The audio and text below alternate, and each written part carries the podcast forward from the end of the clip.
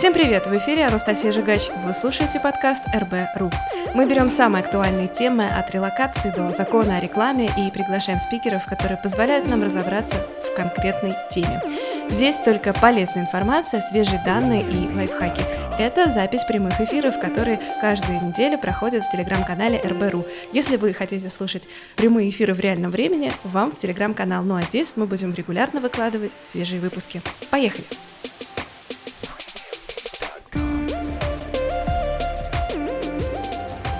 Друзья, коллеги, спасибо большое за приглашение. Два слова обо мне, то я сооснователь инвестиционной консалтинговой группы Афроинвест. Это международная группа компаний, как раз которая занимается развитием э, африканских проектов э, и инвестициями в Африку. Э, также я являюсь сооснователем Российско-Африканского международного делового клуба под эгидой Евразийского международного университета.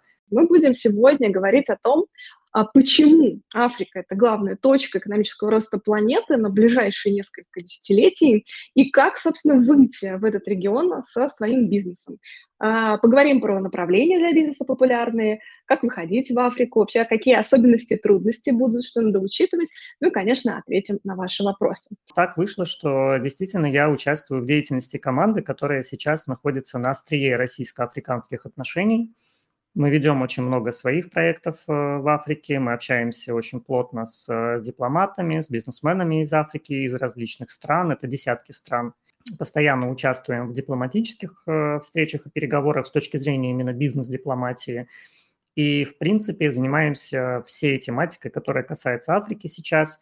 Я говорю не о себе, не только о себе лично, да, а о нашей команде, которая включает много эм, людей, экспертов в разных отраслях, там финансы, менеджмент, инвестиции, э, дипломатия и так далее. Я уже заявила, что Африка, кажется, главной точкой экономического роста, но хотела бы узнать из первых уст у эксперта, почему это так, почему действительно нужно вообще вкладываться в эту пока еще растущую экономику, а, а может быть в этом как раз и ответ, что действительно она еще растет, и можно там застолбить местечко на рынке. Вот я умолкаю, Хотелось бы послушать, э, почему Африка действительно интересна для предпринимателей сейчас. Европа, США, развитые страны, они сейчас э, испытывают либо стагнацию в экономике, либо сами находятся под давлением там, санкций, контрсанкций, участия в геополитических каких-то разбирательствах, скажем так.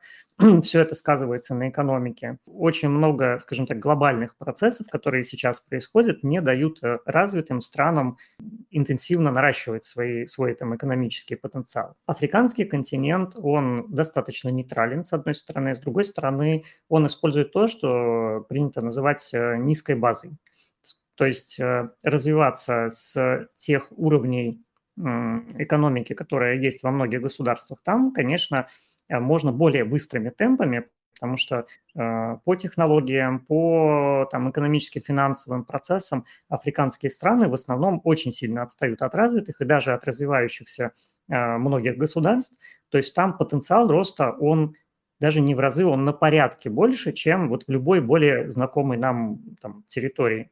Это первый, наверное, такой аспект. Второй аспект тоже достаточно банальный, и о нем много говорят и говорили эксперты. Это одна из точек демографического роста. То есть если мы посмотрим э, различные страны, в том числе тоже и развитые, и развивающиеся, где прирост населения э, существенно превышает убыль, э, то таких стран тоже достаточно мало и территорий. Допустим, если там 30, там, 40, 50 лет назад э, все было сконцентрировано в Азии, и там Китай, Индия показывали опережающие темпы роста по демографии, то сейчас это тоже не так, э, и там плавно переходит тоже в убыль населения.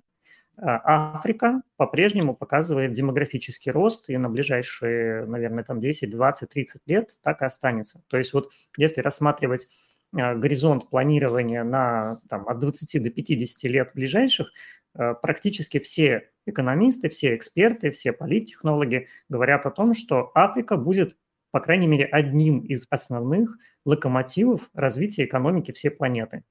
Э, там пересекаются сейчас очень много и политических, и экономических интересов ведущих государств. Это, опять-таки, те же самые Индия, Китай, э, США, европейские государства – Но возвращаясь к вопросу, почему именно российским предпринимателям стоит обратить внимание на этот регион, потому что он базово э, остается достаточно дружественно настроенным к России.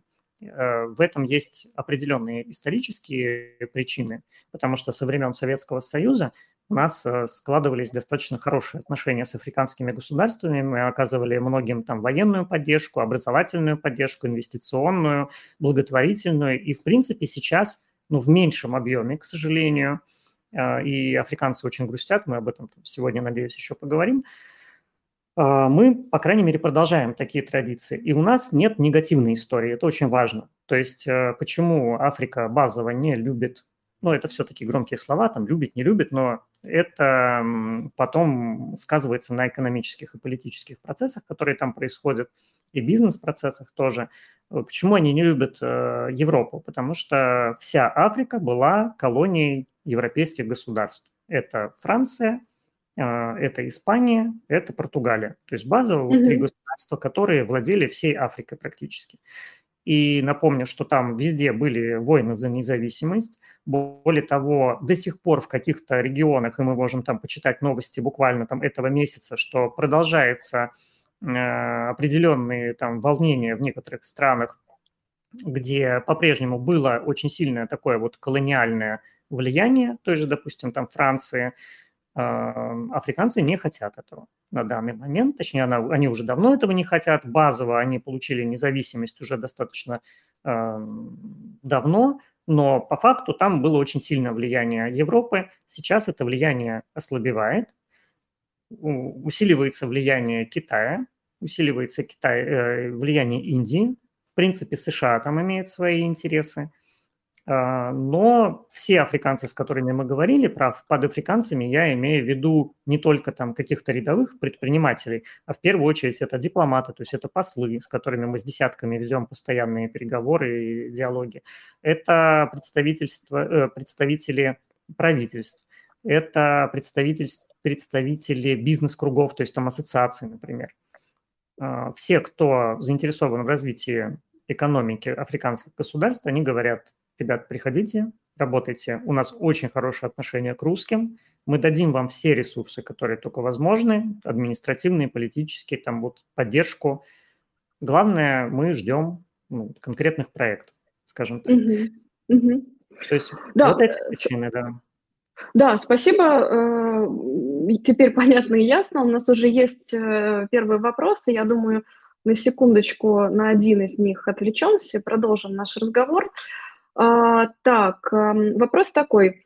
Читал, что среди драйверов венчурной экосистемы Африки есть всего несколько стран, в том числе э, Египет и Кения. Как вы считаете, так это или нет? И а как обстоят дела с венчуром инвестиций в стартап, стартапы в других регионах? Я думаю, что мы пока просто можем, наверное, обозначить самые интересные для а, российских предпринимателей страны, а потом, если нужно, будет вернуться к этому вопросу вернемся. Да, наверное, я смогу базово прокомментировать. Э, я сделаю оговорку, что Африка все-таки очень разная, да, это э, там порядка 50, получается, государств, да, там даже больше. Есть э, несколько достаточно развитых экономик Африки и там по количеству населения, по самой, по ВВП, по экономике, то есть это Египет, это Кения, это Нигерия, напомню, это ЮАР, то есть вот эти территории, эти республики, они в том числе и достаточно э, дружественно настроены к стартап-индустрии. Там есть особые экономические зоны, там есть э, бизнес-акселераторы местные, там есть фонды и так далее. Но давайте, наверное, мы чуть-чуть с другой стороны посмотрим, там, что такое вообще стартап и что такое Африка. То есть если вы идете в Африку за инвестициями – это неправильный подход. То есть, скажем так, искать там деньги – это достаточно глупо, потому что денег там нет. Ну, еще раз, я утрирую, естественно. То есть понятно, что там тоже есть состоятельные люди, там инвесторы, бизнесмены – а, и там более богатые государства, как то ЮАР, там Египет, например. Но если мы говорим о венчурной индустрии, понятно, что за деньгами мы идем там а, в Европу, в США, там в Эмираты, в азиатские какие-то регионы, финансовые центры планеты. Африка не является финансовым центром и венчурным, и инвестиционным. А вот если мы говорим о тех возможностях, которые есть для развития там, э, там они, то есть это просто клондайк. Еще раз, вот представьте себе, э, допустим, там обычный, там, не знаю, наш Тиньков, да, ничего похожего в большинстве стран Африки нет, даже отдаленно. Э, на самом деле и не только в Африке, да, и в СНГ, в общем-то, не так много таких проектов, да, там, финтех.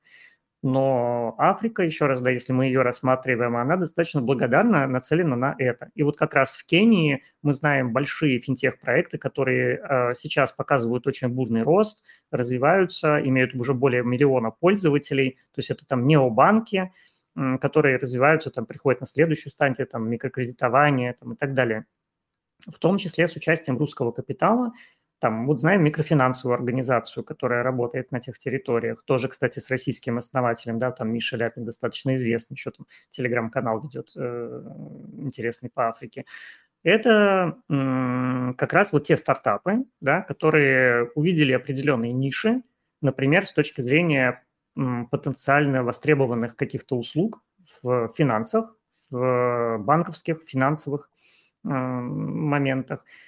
И они там прекрасно развиваются, капитализируются, потом, кстати говоря, прекрасно выходят на международные биржи. То есть э, если вы строите там потенциального единорога, Африка это тоже может быть вполне интересным регионом. А, другой пример а, – ну вот мы запускаем сейчас э, фонды на Маврике по инвестициям в различные проекты в Африке. Среди одного из направлений мы развиваем э, такие консервативные инвестиции, совсем не стартапы, инвестиции в недвижимость в ЮАР. Э, в Кейптауне есть там определенные районы, которые показывают отличный рост по цене квадратного метра, э, по сдаче в управление, то есть это там 10-20% годовых в долларах инвестор может получать достаточно спокойно, при этом низкорисково, потому что это все обеспечено недвижимостью. Но, перетекая обратно к стартапам, пожалуйста, вот все, что в России уже давно создано, то есть это э, все вопросы, связанные с там, информационным обеспечением недвижимости, да, там, с управляющими компаниями, автоматизация, цифровизация, э, цифровизация там объектов, э, цифровизация рынка недвижимости, там этого ничего нет. Пожалуйста, вы выходите туда, работайте, там для стартапов поле не паханое. При этом сам объект, который цифровизировать, прекрасно сейчас живет и развивается, и туда вкачиваются миллиарды долларов. То есть развернуться очень много где. Есть где. Да, угу. технологические стартапы очень востребованы. В, то есть вообще все, что касается именно технологий инженерных, там энергетика, малая энергетика особенно. То есть понятно, что строить там атомную электростанцию пойдет Росатом но там малые ГЭС, солнечные электростанции, э, там альтернативные другие виды энергетики, плюс обслуживание, плюс э, там инфраструктура, плюс ПО для этого, да, это все, в чем на самом деле русские предприниматели и инженеры достаточно сильны. Мы во многих точках мира работаем. И там это, пожалуйста, тоже востребовано. Водоотведение, водоочистка – целые регионы, да, там в этом нуждаются. Опять-таки, все, что технологический бизнес, а, высокомаржинальный может быть, да, и это тоже там вполне востребовано. Спасибо. Тут как раз я не успела озвучить вопрос э, про то, что еще, кроме алмазных приисков, э, сейчас расцветает в Африке, но мы уже ответили на этот вопрос, друзья. А, спасибо, что активно поддерживаете нас вопросами. А можно, кстати, прокомментирую еще вот по поводу да, алмазных да. принципов. Буквально несколько там, дней назад мы говорили с предпринимателем, с российским, с девушкой. Она уже достаточно много лет э, занимает, у них э, золотой прииск в Зимбабве. Они там, соответственно, добывают золото, там же продают, там нельзя экспортировать его. А, ну, они как бы занимаются этим бизнесом, он достаточно доходный, там вполне, там, к сожалению, не могу раскрывать цифры, но вполне себе хорошо.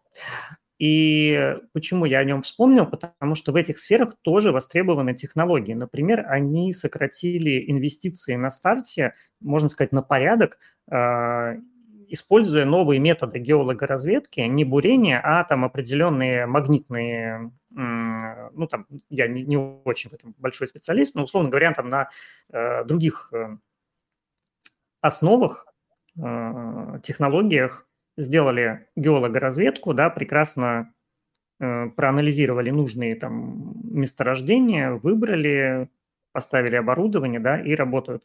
То есть то, что стоило бы, допустим, там, не знаю, миллионы долларов инвестиций на старте, им стоило сотни тысяч инвестиций. То есть они где-то там в 5-10 раз меньше вложили на берегу, потому что использовали новые технологии, новые разработки и вполне успешно. Вот, пожалуйста, тоже один из примеров при использовании новых технологий. Да, спасибо большое. У нас есть еще один вопрос. Э, вот не знаю, получится нам как-то на него ответить или нет, но, по крайней мере, озвучу, он достаточно интересный. Значит, э, спрашивает э, Елена. Я слышала, что в Нигерии есть зона свободной торговли, которую часто называют Кремниевой долиной. Кажется, это а, давние новости, ничего не слышала, действительно ли там возникла а, альтернатива долины или нет. Может быть, вы расскажете? Если я не ошибаюсь, это где-то в районе Лекки. Смотрите, я уже упоминал, что э, действительно в Африке, в развивающихся государствах, во многих, где вот экономика позволяет, э, создаются особые экономические зоны, технопарки. Это все действительно есть. Там достаточно интересные, лояльные э, подходы к инвесторам. То есть там часто не действует, например, такое правило, что должны быть несколько местных соучредителей, а вот в особой экономической зоне вы можете 100% владеть компанией. То есть это очень важные юридические моменты, и нужно смотреть в зависимости от территории, где вы работаете. Насчет того, что там новая Кремниевая долина создалась, э, нет, это не так. Нет таких, э, наверное, даже перспектив – объясню почему. Я напомню, что Кремниевая или там по-другому Силиконовая долина, да, как в обиходе там называют, mm-hmm. она же родилась не просто так. То есть это там студенческие кампусы, это научное определенное окружение. То есть там не просто так взяли, приехали инвесторы из стартапа и стали друг другу там деньги давать и что-то там эти гаражные стартапы делать. Это определенная инфраструктура. Такой инфраструктуры на данный момент страны Африки в нужном объеме, наверное, не обладают. Возможно, под вопросом ЮАР. ЮАР – это одна из точек роста, очень интересная. А, мы на нее очень пристально смотрим. У нас два офиса там открыто в Йоханнесбурге и в Кейптауне как раз, то есть мы там представлены, наша компания. И мы именно вот э, в этом регионе видим определенное будущее, как раз в том числе как точка входа вообще на всю Африку, по крайней мере, на южную ее часть, потому что я напоминаю, что в этом году ЮАР председательствовала пока еще председательствует в БРИКС. Э, только что проходил саммит БРИКС э, именно в ЮАР, в Йоханнесбурге, и там определенные решения такие, ну, важные, скажем так, политические на общемировой арене приняты. И, конечно, они за этот год усилили свое влияние очень сильно, в том числе на другие страны Африки. Поэтому как точку входа, может быть, вот э, эту страну имеет смысл использовать. Э, если появится какая-то условная Кремниевая долина, я бы больше ставку делал все-таки вот на, наверное, на ЮАР, чем на другие государства. По таким именно причинам. То есть больше туда да. именно приедет внешних инвесторов, скажем так. Спасибо, тут услышали вашу позицию, и как раз про инвесторов есть еще один вопрос, задает его так, э, Сергей. А, слышала, что в Африке довольно много китайских инвесторов, и в целом инвестиции в стартапы часто бывают именно от них. Скажите, а э, как вы считаете, релевантна ли эта информация или она устарела? Спасибо. Вот такой вопрос задает Сергей. А, Китай рассматривает Африку как один из стратегически важных регионов. А, Китай давно и плотно в, в Африке представлен, существенно лучше, к сожалению, ну, в общем, не знаю, можно за Китай порадоваться, да, за Россию немножко поплакать, но несопоставимо больше представлен в Африке. И, в принципе, можно сказать, э, в хорошем смысле лезет во все проекты, то есть не только в горные, не только в недра и в сырье, но и действительно и в финтех, и куда угодно. Поэтому скорее я с этим тезисом соглашусь. Э, если работать по Африке, ну, особенно российскому предпринимателю, вы все понимаете, наверное, что обладая российским паспортом и там, учреждая компанию с российским бенефициаром, крайне сложно сейчас договариваться об инвестициях там с европейцами, с США, с какими-то вот такими инвесторами, э, к сожалению. А вот китайские инвесторы вполне любят заходить в наши стартапы, э, ну, они больше любят свои делать, честно так признаться, но в целом с ними можно договариваться и с Индией. То есть вот Китай и Индия в Африке представлены очень сильно. и с ними можно и нужно, в общем-то, сотрудничать. Хотя, опять-таки, вот э, с африканцами, когда говорим, они говорят, что, конечно, лучше делайте свои компании, потому что мы понимаем, что если китайцы... Сегодня пришел один китаец, завтра, значит, будет 100 китайцев, да, то есть они очень экспансионисты, такие большие, а Африка, помня вот это вот колониальное прошлое, да, она не очень хочет отдавать там свои территории и попадать под влияние прям такое вот очень серьезное. Они понимают, что с Россией здесь э, будет им проще, да, немножко. Mm-hmm. Так, есть еще один вопрос от Натальи. А, расскажите, пожалуйста, а что вы знаете по поводу цифровых валют и, может быть, планов по их внедрению? Кажется, в Зимбабве говорили о том, что планируют такое ввести, но, к сожалению, не знаю, чем дело кончилось. А, по цифровым валютам мы тоже, да, выступаем там много где как эксперты и следим внимательно за реализацией некоторых э, проектов. Мы знаем, например, о пилотном проекте в Кении а, как раз а, по цифровым валютам, который там открылся и через несколько лет закрылся, через несколько дней в смысле, ну, это было несколько лет назад. А, это была цифровая валюта, построенная на блокчейне. Если знаете, был такой проект Александра Бородича, достаточно известного венчурного инвестора российского как раз тоже. Вот, ну, не суть сейчас э, с цифровыми валютами это такой как бы тренд. Насчет того, что конкретно в Зимбабве это скорее больше пиар, чем что-то реальное. Экономика Зимбабве. Я вообще Зимбабве очень люблю. Я на самом деле сам там работал. У меня там проекты были, бизнес-проекты. Еще в 2013-2014 году мы занимались там редкими металлами. Я сам там несколько раз был в стране по несколько недель, объездил всю страну, то есть я ее прямо очень хорошо знаю. Но я прекрасно понимаю, что э, конкретно Зимбабве это очень маленькая экономика, это маленькая страна, там всего несколько миллионов человек населения. То есть это не точка роста, и у них там и с экономикой все достаточно было грустно, и даже своя валюта отсутствовала некоторое время, они просто расплачивались американскими долларами. Э, поэтому нужно следить больше за ну, более глобальными проектами. Э, опять-таки, возвращаясь к теме БРИКС и ЮАР, сейчас, э, например, э, активно обсуждается внедрение валюты БРИКС. Это прямо отдельная валюта банка БРИКС, которой будут пользоваться вот все государства, входящие в это объединение. Пока что это проект, с которым работают, но, в принципе, в перспективе одного-двух лет, возможно, мы уже пилотирование этого проекта увидим в какой-то мере. Если говорить про конкретно Африку, я знаю, что в Центральноафриканской республике были попытки вот что-то такое сделать. Э, средний там как-то, ну, то есть вот прям чтобы работало, такого нету. И несколько еще ведущих государств там тоже пытаются внедрить или на разной стадии внедрения цифровые валюты. Э, это есть, да. Ну и опять-таки, смотрите, сейчас из-за трудностей в платежах межграничных, сейчас по большому счету все заинтересованы в каких-то альтернативных э, инструментах для организации финансовых потоков между разными странами. У той же Африки есть Союз африканских государств, я напомню, да, куда входит там большинство стран Африки вообще, и у них есть определенные инструменты, которые внутри там работают, э, но пока еще не лучшим образом, скажем так. Тоже есть где инновации применять при желании. А, так, у нас есть еще один интересный вопрос. Меня он очень умилил. Давайте я его озвучу.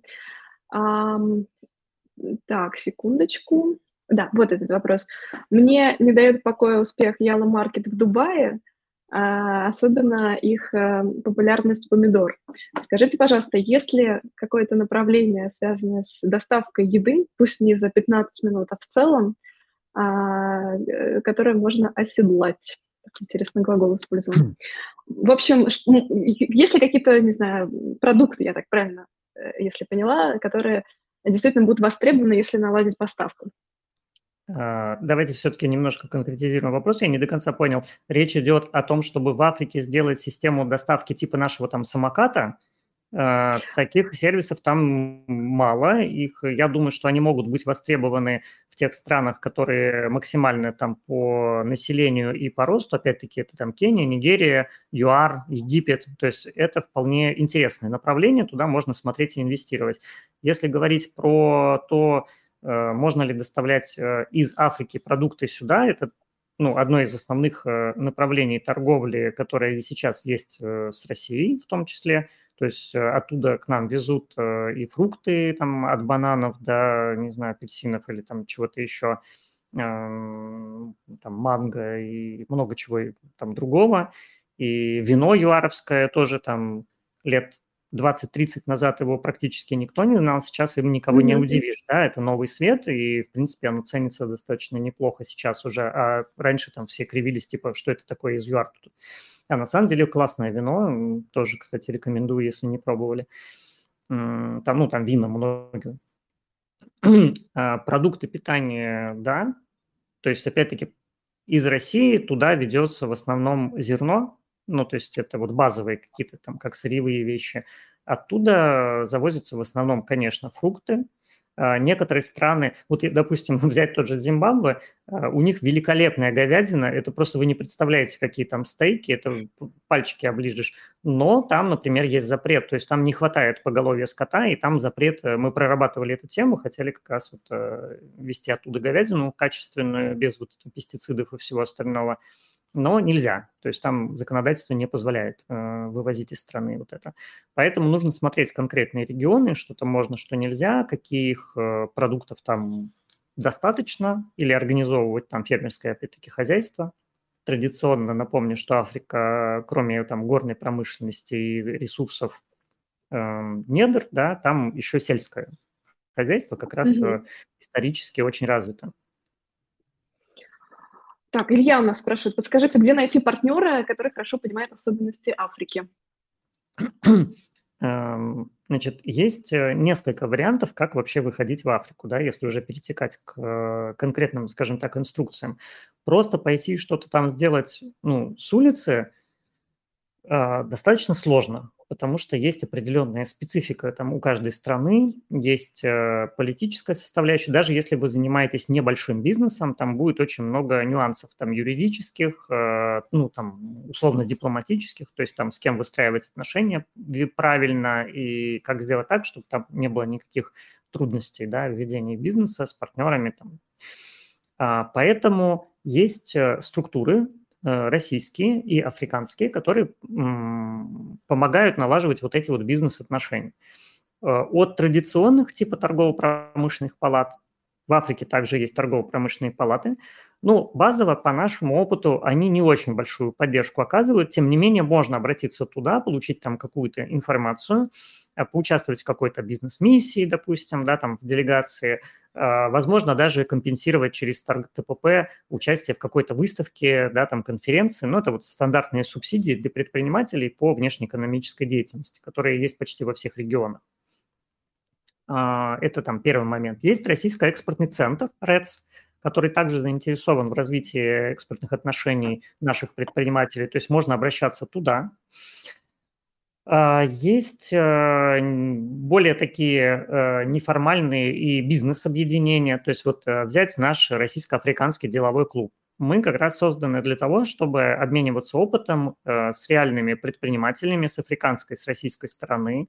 Это неформальные встречи, но они приходят на очень высоком уровне. То есть у нас практически в каждой встрече участвуют там 2-3 посла каких-то республик. То есть это, ну, можно сказать, высшее да, представительское а, лицо в России от того или иного государства, э, они очень открыты, то есть они могут дать информацию вам, они могут э, порекомендовать каких-то партнеров у себя в стране.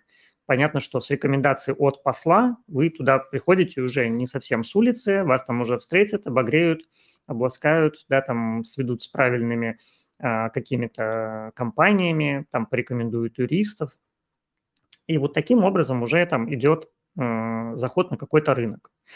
Э, также рекомендую, в принципе, участвовать по возможности в бизнес-делегациях. Ну, если они правильно организованы, то там, как правило, не только там щеки подуть и там конференцию сходить, а что-то еще по делу. То есть это конкретные встречи с потенциальными партнерами. Какой-то, вот мы, допустим, если везем бизнес-делегацию, мы прорабатываем трек под конкретного э, mm-hmm. участника и он уже встречается с теми людьми, которые ему базово интересны. То есть это его потенциальные партнеры, это там члены каких-то сообществ, бизнес-сообществ или там, э, там условно там старейшины, например, да, там очень большое влияние то, что у нас можно назвать э, муниципалитетами, да, у них там есть своя специфика тоже, как, как вожди там племен или там так далее, но это не те, кто в набедренных повязках, да, надо понимать, что это название старое, историческое, да, но это как бы люди в костюмах, а не в повязках, там все нормально цивилизованно, то есть там есть определенные культурные моменты, но mm-hmm. в целом это вообще, то есть вот э, по многим странам можно сказать, что вы как в Европу съездите, потому что они там больше ста лет э, под Европой были. И, в принципе, не сильно отличается вот то, что вы увидите, ну, с африканскими, так сказать, элементами некоторыми. Mm-hmm. Да, я, наверное, прерву монолог, есть да. несколько вопросов, а, но на самом деле они в продолжении. Вот нас э, спрашивают, Сейчас, секундочку, ВКонтакте потеряла.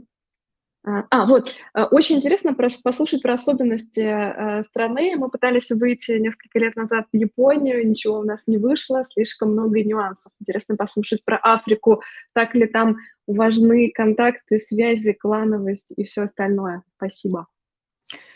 Да, спасибо за вопрос. Очень важны.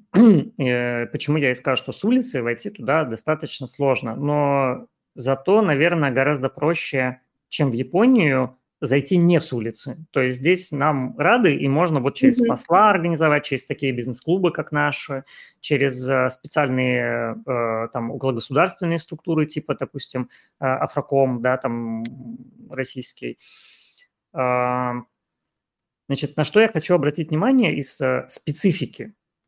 Значит, первый момент – дистанционно зайти на рынок практически невозможно. То есть в Африке почти во всех государствах ментальность людей такая, что пока ты не приехал и не начал, ну, там, каких-то денег не заплатил, да, там, компанию открыл, тебя практически не существует. То есть они могут по Zoom выйти там спокойно пообщаться, что-то там пообещать, вы можете какие-то процессы попытаться наладить, но по факту работать с вами по-серьезному э, будут только когда вы туда физически приедете, то есть вот они вас пальцем потрогали, вы живой, значит, вы уже доехали до туда. Это первое намерение. Второе, вы там деньги какие-то потратили, то есть произвели инвестиции, там зарегистрировали компанию, может быть, купили там лицензии какие-то, а, проинвестировали в какой-то бизнес. Вот в этих ситуациях с вами уже будут разговаривать, как разговаривать как-то серьезно. Когда бла-бла-бла, во-первых, они уже устали от этого, то есть там очень много и мошенников, и, в принципе, тех, кто там поездил, покатался, золотые горы обрисовал, по факту там ни копейки не проинвестировал никуда. Они это уже не любят.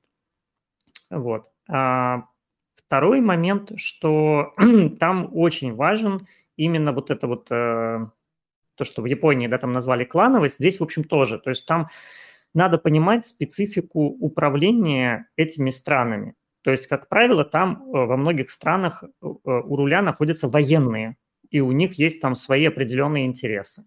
Иногда приходится сочетать, но это там для малого совсем бизнеса, может быть, это не так актуально, но если вы там в недра там идете, там в сырьевые проекты, то нужно обсуждать какие-то там их интересы, учитывать э, тех правящих семей, которые там у руля государства находятся, учитывать специфику, опять-таки, с кем дружить, с кем там нейтральные отношения, ну, враждовать точно ни с кем не надо, но там с кем более плотные контакты выстраивать. Это такая серьезная домашняя работа.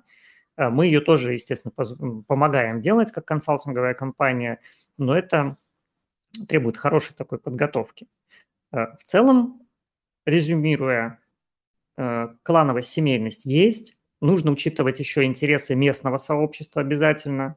То есть, если вы там что-то строите, значит, там, не знаю, рядом там школу построить. Ну, как обычно. Это, в общем-то, тоже везде есть, ничего такое достаточно банальное, ничего сверхъестественного, но как бы просто так э, деньги оттуда вывозить э, и грести лопатой не получится. Нужно социалку тоже внедрять. И тогда всем, в общем, будет хорошо. Спасибо за ответ, развернутый. А, у нас тут интересный вопрос пришел от Ольги о том, какие самые успешные проекты в Африке создавали предприниматели из России. И это действительно интересный момент. Но я хотела прежде спросить, а все ли мы основные особенности сейчас назвали, с которыми придется столкнуться? А, предыдущий вопрос был, в общем, не только про необходимость связи, но и в целом про какие-то моменты, которые нам так сразу и а, не понять, а подводные камни точно будут. А, ну, из особенностей и, наверное, рисков, да, определенных, я бы обозначил еще технологические вещи. Это, во-первых, э, энергетика, как, э, то есть это, с одной стороны, большая возможность для того, чтобы в эту сторону идти как предпринимателю.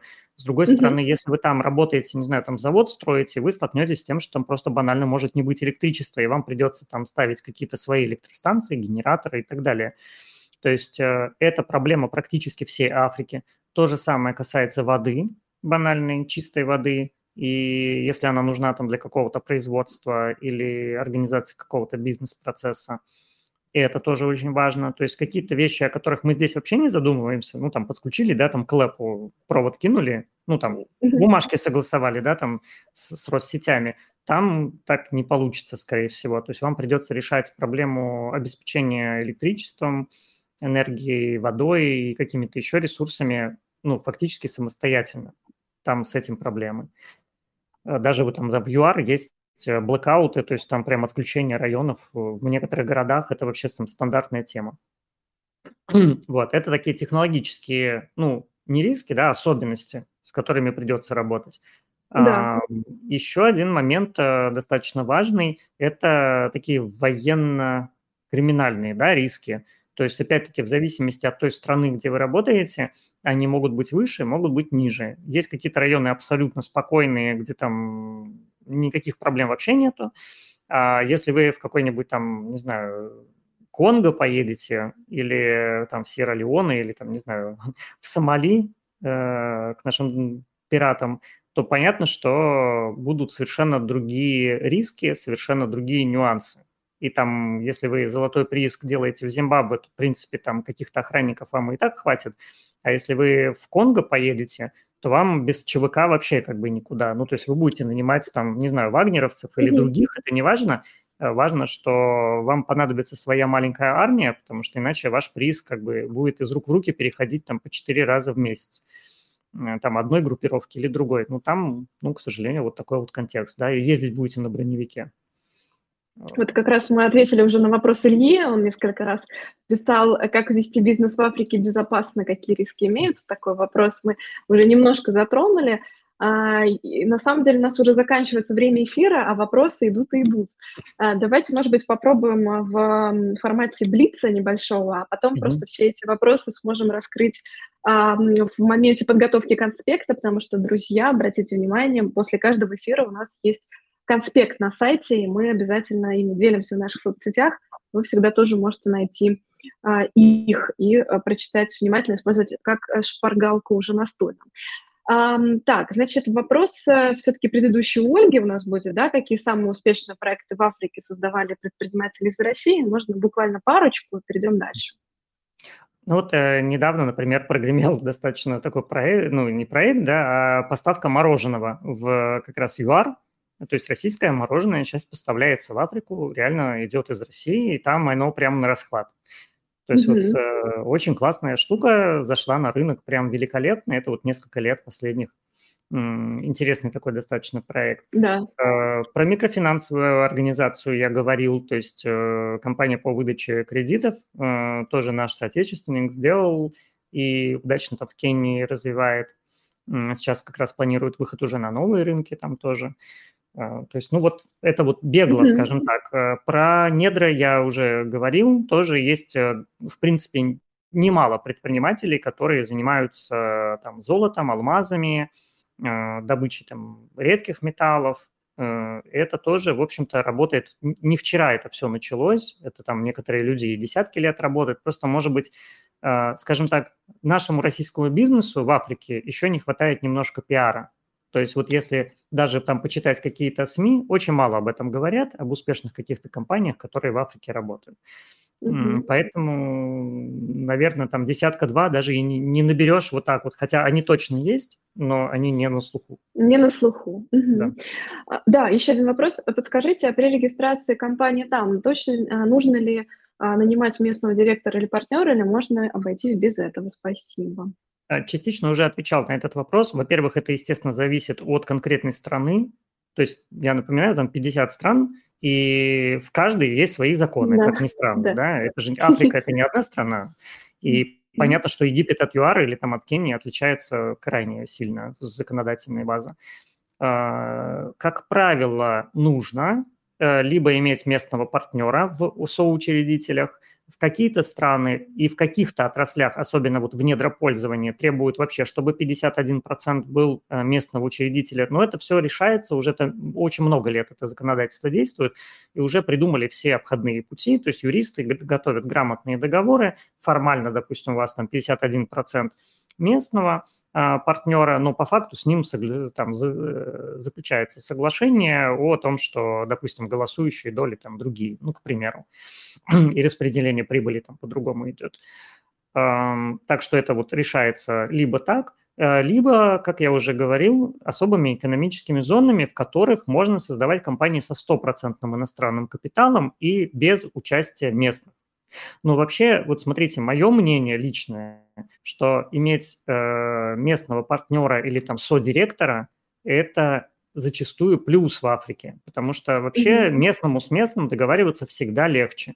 И это не только Африки касается, хоть Европы. Да, там, ну, немец с немцем явно будет договариваться гораздо проще, mm-hmm. чем русский с немцем, потому что у них просто мозги работают э, в одной культурной волне. Там то же самое. То есть наличие местного партнера очень важно. Мгм. Да, наверное, еще два вопроса попробуем ответить, и на этом все-таки усилием воли завершим наш эфир.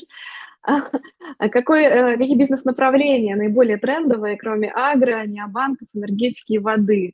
А, вновь спрашивает нас Илья. Мы на самом деле почти ответили на этот вопрос раньше. Мы не будем повторяться, но, может быть, вот кроме мороженого что-нибудь еще необычное назовем? Необычно. Слушайте, я не да. знаю, э, для меня Африка это просто, я говорю, это клондайк. То есть вот все, что вы можете придумать, там может быть востребовано в зависимости от региона, там с поправками определенными, но тем не менее. То есть вот представьте себе Россию там, не знаю, 30-40 лет назад. Вот это Африка. И mm с особенностями. То есть здесь там можно все, что хотите делать. Абсолютно. Очень, очень хорошая метафора, сразу все становится понятно. Так, еще один вопрос. Эм, как э, вступить в ваш клуб? Вы говорили, что это можно сделать, и как, когда у вас следующая поездка? Спасибо. Значит, э, начну с конца. Поездку мы планируем сейчас в октябре в ЮАР. Э, поедут как раз вот мои партнеры. Мы, в принципе, планировали бизнес-делегацию туда вести, но не собралась группа, честно скажу. А, что-то наши, наши соотечественники, к сожалению, очень медленные, при том, что мы вообще не коммерческую поездку в итоге сделали, то есть мы даже не берем там деньги себе никакие, как mm-hmm. организаторы, но тем не менее. Если, тем не менее, вы хотите присоединиться и сделать это быстро, то в октябре можно съездить э, с нами вместе, соответственно, в ЮАР, базово планируется в Кейптаун и Йоханнесбург, там есть деловые интересы определенные. Либо просто обратитесь, а, контакты мои можно передать, они открыты, попрошу их потом опубликовать. То есть напишите мне, я там вам э, скину явки, пароли и адреса. А, что касается клуба, он э, создан под эгидой Евразийского международного университета. Опять-таки есть положение, есть там номинальный членский взнос, там что-то 18 тысяч рублей, по-моему, платится напрямую в университет. Опять-таки никто не зарабатывает, чисто взнос и все. А, можно написать мне, я скину, каким образом можно поучаствовать в этом клубе, но это для тех, кто либо работает уже в Африке, то есть есть какие-то проекты, бизнесы, либо именно предметно хочет туда идти. То есть это не mm-hmm. поинтересоваться теорией, там практики, бизнесмены. Если вы такой, то welcome, будем очень рады. Да, и последний вопрос будет очень необычный. Я читал, что в Африке все больше и больше растет количество мобильных геймеров. Честно говоря, очень удивился. Мы занимаемся разработкой. Есть ощущение, что нам нужно в Африку. Э, как вы думаете, да или не да? Конечно, я буду внимательно читать много всего про это и сам, но интересно ваше мнение. Да, вот вам, нужно, ну, вам однозначно нужно в Африку количество мобильных геймеров там растет, потому что э, растет количество смартфонов и доступность интернета. И эти, то есть еще раз, возвращаемся к России там 30 лет назад. Плохой интернет, да, и плохие телефоны. Что сейчас? У каждого, даже в деревне, нормальный широкополосный интернет и смартфон. Вот э, с Африкой то же самое. Когда мы в 2013-2014 году работали в Зимбабве, там ходили все с кнопочными телефонами. Наверное, не надо говорить, почему они не играли в компьютерные игры, на, ну, в смысле, в мобильные игры, потому что на кнопочном телефоне не поиграть. А сейчас, ну, прошло время, цифровизация идет гигантскими темпами, какие-то этапы они вообще перепрыгивают за счет вот этой низкой базы, то есть приходят более технологические там компании и государства, и им помогают э, некоторые этапы просто перепрыгнуть. Э, сами бы они там дольше это делали. Поэтому сейчас идет гигантский приток пользователей интернета и мобильных приложений, мобильных игр. А напомню, что там есть страны, которые Э, гораздо больше, чем Россия, например, по аудитории, ну, в смысле, по населению. 300 mm-hmm. миллионов, 400 миллионов человек. То есть э, это растущие регионы, конечно, идите туда. Обязательно. Спасибо большое. Ну что, мы поняли, что Африку рассматривать как э, какой-то абсолютно отсталый регион, куда можно сбывать какие-то очень устаревшие технологии, не стоит что на самом деле действительно это как клондайк, и там можно и нужно развиваться, и более того, к российским предпринимателям в силу каких-то исторических причин э, есть интерес, а, поняли, что нужно делать, чтобы найти партнера и зачем это нужно, который разбирается в особенностях э, и бизнеса, и вообще культуры э, в Африке, ну и послушали, какие направления для бизнеса сейчас актуальны и что выстрелило совсем недавно. Большое спасибо. Счастливо.